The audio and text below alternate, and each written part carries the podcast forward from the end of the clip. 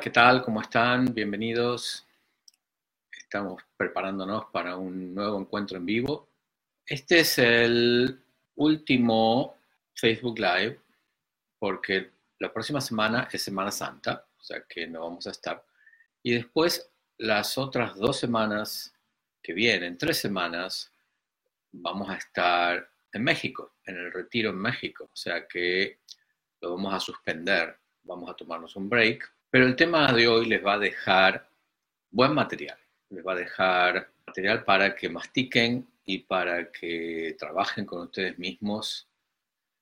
En el Facebook Live anterior estuvimos hablando de patrones. Vamos a entrar a un súper, súper tema que es la clave para cambiar muchas cosas en nuestra vida, para generar una vida de mayor disfrute, de mayor bienestar, de mayor salud, de mejores conexiones. O sea que todos esos temas que ustedes estuvieron eligiendo, se acuerda que le dimos una encuesta, que elijan qué temas eran más prioritarios para ustedes, y muchos eligieron los temas eh, financieros, la relación con el dinero, otro la relación familiar, la relación con los hijos, encontrar propósito de vida, el hacer lo que uno ama y lo que le gusta más, pero yo encontré un punto que toca todos los temas y que les va a pegar porque es un área que nos afecta muchísimo y que nos estanca, que nos paraliza, que nos pesa, que nos cierra. Y tiene mucho que ver con la manera en que pensamos. En inglés se llama mindset, nuestra manera de pensar, cómo filtramos lo que está pasando, de, qué lado lo miramos. Entonces hoy vamos a hablar de esa forma de pensar que nos estanca, que nos paraliza, que nos encierra, esos pensamientos, esas opiniones que tenemos acerca de la vida, acerca de los otros, acerca de nosotros mismos, acerca de quién soy, de para qué estoy aquí. Vamos a, vamos a hablar de nuestras creencias, ¿sí? Y, esto es algo para, para aclarar. Nuestras creencias no son solamente creencias religiosas, ¿sí? Hay gente que cree que cuando hablamos de creencias estamos hablando de creencias religiosas. No, cuando hablamos de creencias estamos hablando de opiniones fuertes que tenemos acerca de cosas, fundamentalmente sobre nosotros mismos. ¿Qué nos creemos que somos? ¿Quiénes creemos que somos? Muchos creemos que somos cosas bastante negativas, ¿sí? porque nos las hemos creído de chicos. Soy tonto, soy estúpido, soy feo, no sirvo para nada, etcétera, etcétera, etcétera. todo esto ya lo hemos cubierto, lo cubro mucho en mi libro, La memoria en las células, que ustedes pueden accederlo de manera gratuita si lo solicitan. ¿Cómo podemos salir de ese lugar de estancamiento, en donde estamos siempre encontrando excusas de por qué no vivimos la vida que queremos, de por qué no nos ponemos en marcha, de por qué no llevo adelante mi anhelo de vida, mi pasión, mi sueño, las cosas que quiero, de por qué no estoy contento, de por qué no me siento sano, de por qué no bajo de peso. O sea, lo que se llama el modelo de la víctima.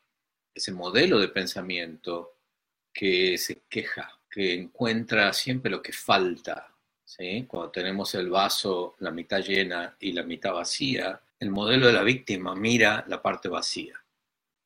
Lo opuesto a la víctima es la persona que participa activamente en la vida, lo que llama el protagonista. Es la persona que mira la parte llena del vaso, que pone la atención en lo que funciona en la salud que tiene, en las relaciones que tiene, en las capacidades que tiene, en los sueños que tiene, y pone en marcha planes y los empieza a concretar, en lugar de excusarse, justificarse, posponer y quejarse. Entonces, fíjense, si yo ando con la, por la vida como un protagonista activo, un participante determinado, en donde veo la parte llena del vaso, es una manera muy diferente a cuando estoy poniendo atención en lo que no funciona en mí y en los demás. Y donde ponemos la atención, las cosas crecen. Si tenemos un jardín y le prestamos atención a la parte derecha del jardín, vamos a tener un hermoso jardín. La otra parte del jardín va a estar lleno de hierbas malas, no va a haber frutos, no va a haber flores. Lo mismo pasa en la vida. ¿Dónde tú pones tu atención? Estás juzgando a otros, estás criticando a otros, estás quejándote de que esto no funciona, de que esto otro no funciona, que esta persona es así, que esta persona es así. Te metes en chismes, hablas a espaldas de otras personas, pones tu energía en lo que no funciona, en ti o en los demás. ¿Qué crees que vas a obtener? Más cosas que no funcionan. Entonces, tienes que sacarte esos anteojos, ¿sí? mindset, manera de pensar, y empezar a pensar diferente. Porque si tú sigues mirando la parte fea del jardín, lo que vas a seguir teniendo son malas hierbas, no vas a tener buenos frutos. Entonces, todos tenemos sueños, todos tenemos ideas de lo que quisiéramos, todos tenemos deseos y anhelos. Ahora, una idea sin ejecución es ilusión. Imagínate que la persona que inventó el automóvil o el, avión o las gafas, ¿sí? Si no los hubieran ejecutado, si no hubieran tratado de construir esas gafas, ese automóvil, no existirían. Entonces, tus ideas, tus anhelos, tus deseos, los tienes que poner en marcha. Deja de quejarte. Deja de, justificar por qué no lo pones en marcha. si tú te sientas al lado de mí y me cuentas por qué no lo pones en marcha, yo voy a entender por qué no lo pones en marcha. El tema es que no lo pones en marcha. Entonces, ¿qué quieres cambiar? ¿Qué quieres mejorar? Arma un plan. Y si no sabes cómo, pide ayuda. Hoy día existen mentores, coaches, especialistas, expertos en diferentes cosas. Busca en la internet, pide ayuda.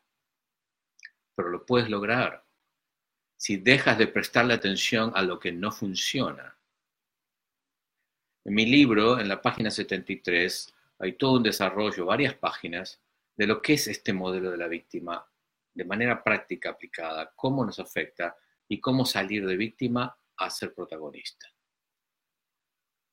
Pídanlo. Le vamos a poner ahora, Najiva me está colaborando, eh, ponles el enlace para que se registren a recibir el libro. Lo van a recibir como ebook empiecen a hacer algo activo, salgan de ese lugar, presten atención a lo que dicen, presten atención a cómo ven a las demás personas, si están todo el tiempo juzgando y criticando o si están viendo la parte que brilla de la gente. Entonces, hay muchas cosas que no funcionan y que no nos gustan. El gobierno, en la familia, mi marido, mi esposa, mis hijos, el dinero, las deudas, mi salud, mi cuerpo, mi nariz, lo que sea, ¿sí? Hay un montón de cosas que no me gustan. Algunas las puedo cambiar, otras no. Las que puedo cambiar, empiezo a cambiarlas. ¿Estás queriendo bajar de peso? Bueno, ¿qué estás haciendo para eso? ¿Estás metido en deudas? ¿Qué estás haciendo para salir de las deudas?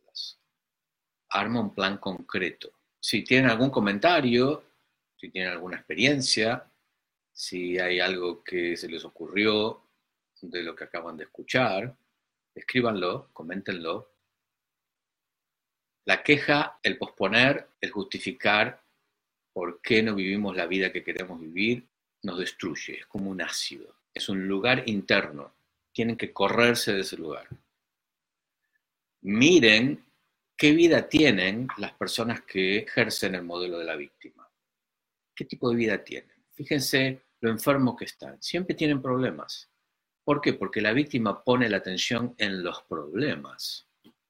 Entonces, donde pongo la atención, eso crece. Siempre va a haber problemas. El último problema va a ser que me tengo que morir. Y en ese no es el momento correcto. El debería. Entonces, de aquí a que nos volvamos a encontrar, presten atención a cómo, cómo están viviendo la vida, cómo filtran la información, qué manera de pensar están teniendo y empiecen de a poco a cambiarla. Fundamentalmente, la queja, ¿cómo se trabaja la queja? Cosiéndose la boca. Paro de quejarme. A no ser que sea una queja activa. La queja activa es la queja que dice, eh, mi comida está fría, por favor me la pueden calentar. Eh, hace mucho frío, por favor cierre la ventana. Esa es la queja activa. La queja tóxica, la queja pasiva, es el chisme, es el hablar mal de lo que sea, de quien sea, a otras personas. Quejarme de que la comida está fría con los que están comiendo conmigo, pero no pedirle al mozo que la caliente. Entonces, presten atención, fíjense cómo lo hacen, empiecen a cambiarlo y van a ver que su vida empieza a cambiar. Van a tener más oportunidades, van a recibir más ayuda. El sol va a brillar mucho más y van a darse cuenta de que empiezan a mejorarse, su salud, sus relaciones empiezan a mejorar. Es algo que viene de adentro, de ustedes mismos. Entonces, ¿cómo salir del estancamiento? Hablábamos en este encuentro de hoy. Bueno, esta es una clave, esta es una palanca para salir del estancamiento. Empezar a mirar lo que funciona y dejar de ponerle atención a lo que no funciona. Cuando ves, cuando ves a alguien quejarse mucho y que convives con él, ¿qué haces? Bueno, ¿qué haces cuando convives con alguien que tiene una enfermedad mental? ¿Qué haces? Y no puedes salirte, no puedes cambiar de lugar. O sea, el modelo de la víctima es como una enfermedad mental, porque cuando, cuando tenemos tanto para agradecer y para apreciar, especialmente en esta época en que vive la humanidad, en donde hay tanto de todo, imagínense si vivieran en la Edad Media, ¿sí? cómo se vivía en esas épocas. Tenemos tanto para agradecer y estamos prestando atención a lo que no funciona. Eso es un desequilibrio mental. Entonces, ¿cómo vivirías con alguien que tiene una enfermedad mental? Lizzie dice, hay que dejar de vivir sobre el dominio del ego. En realidad, Lizzie, si tú te sacas de encima el ego, no tienes vida. Al ego se lo ha demonizado. El ego es necesario. El problema es cómo está programado ese ego. Si ese ego está programado con creencias tóxicas, si ese ego está formateado alrededor del modelo de la víctima, es un ego problemático. Pero vete a conducir un auto sin ego y cuéntame qué te pasa. El ego te da identidad, te permite eh, manejar un cuerpo. Eh, es lo que te distingue de otros. O sea, eh, no se trata de desmantelar el ego o destruirlo, sino de programarlo de manera sana, saludable, que nos sirva y nos apoye para tener una vida de disfrute y poder ayudar a los demás. Parece ser que hay comentarios generales. Si hay preguntas, pónganlas o mándenlas a la dirección que les mandamos ahí debajo, infocellularmemory.org, que es una dirección de email. Y eh, los que quieren descargar el libro ya tienen el enlace, se lo vamos a volver a poner. Y también pueden pedir unas lecciones, eh, ejercicios semanales que mandamos. Y ahora le vamos a poner el enlace. Se llaman e-series. Y todas las semanas reciben un ejercicio práctico para empezar a aplicar a su vida. Bueno, en principio nosotros nos estamos preparando para ir al retiro en México, al norte de Puerto Vallarta. Va a suceder en un par de semanas. aquellos que están por decidirse, ya decidanse, no queda mucho tiempo, todavía hay pasajes muy buenos, me han dicho, y especialmente los mexicanos que están tan cerca, muchachos, vénganse, para ustedes es, es un paso. Hay gente que viene de Europa, de Suiza, de España, gente que viene de, del sur, de América del Sur, en Argentina. Ustedes están cerquita. Si están por decidirse, vénganse. Va a ser un cambio muy, muy, muy transformador, una semana de trabajo intensivo para cambiarnos internamente. Cuando el cambio es interno, genera un cambio externo. Les mando un abrazo muy fuerte. Nos vemos entonces más o menos en un mes. Adiós.